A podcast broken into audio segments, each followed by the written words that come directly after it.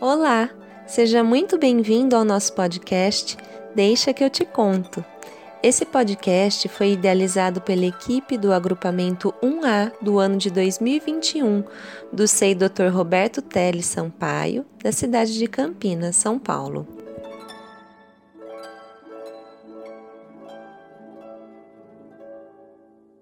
Olá, famílias, tudo bem?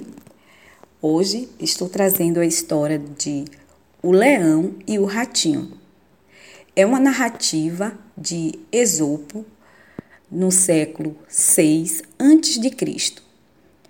Ela ensina não apenas os menores, mas também os jovens e os adultos. O leão e o ratinho.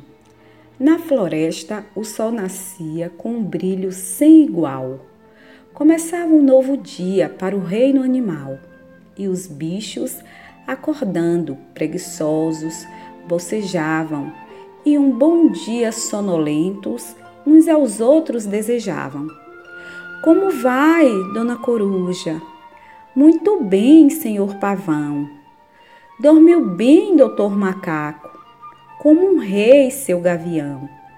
Mas foi só falar em rei para surgir a confusão.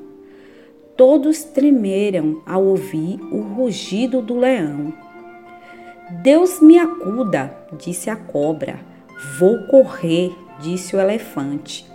Fogem todos e a floresta se esvazia num instante. Quer dizer, sobrou só um era o rato distraído, que acordara aquela hora nem ouviu o tal rugido. Na maior tranquilidade, nem notou que o rei leão vinha vindo, esfameado, procurando refeição. Este, ao vê-lo, deu um salto e agarrou o animalzinho. Ora, vejam! exclamou. Que delícia de ratinho! Só então o pequenino percebeu todo o perigo e o seu susto foi tão grande que lhe deu um frio no umbigo. Não me coma, rei leão, disse o rato com pavor. Desse jeito, sem tempero, não terei nenhum sabor. Mas a fera já estava preparada para comê-lo quando o rato, pobrezinho, fez seu último apelo. Por favor, eu lhe suplico, gosto muito de viver. Sou um rato muito jovem e ainda é cedo para morrer.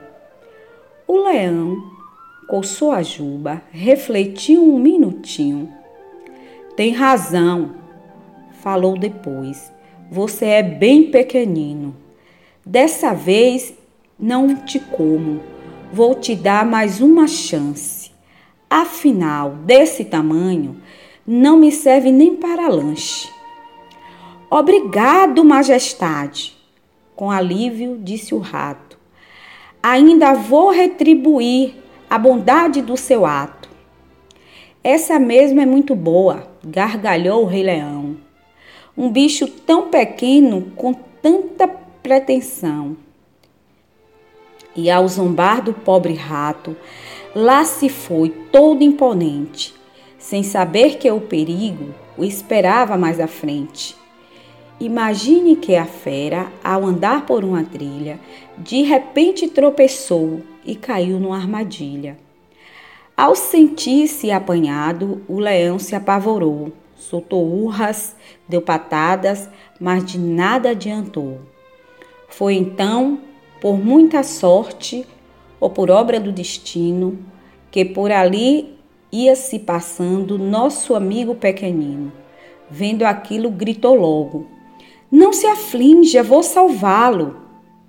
E então roeu a corda, conseguindo libertá-lo.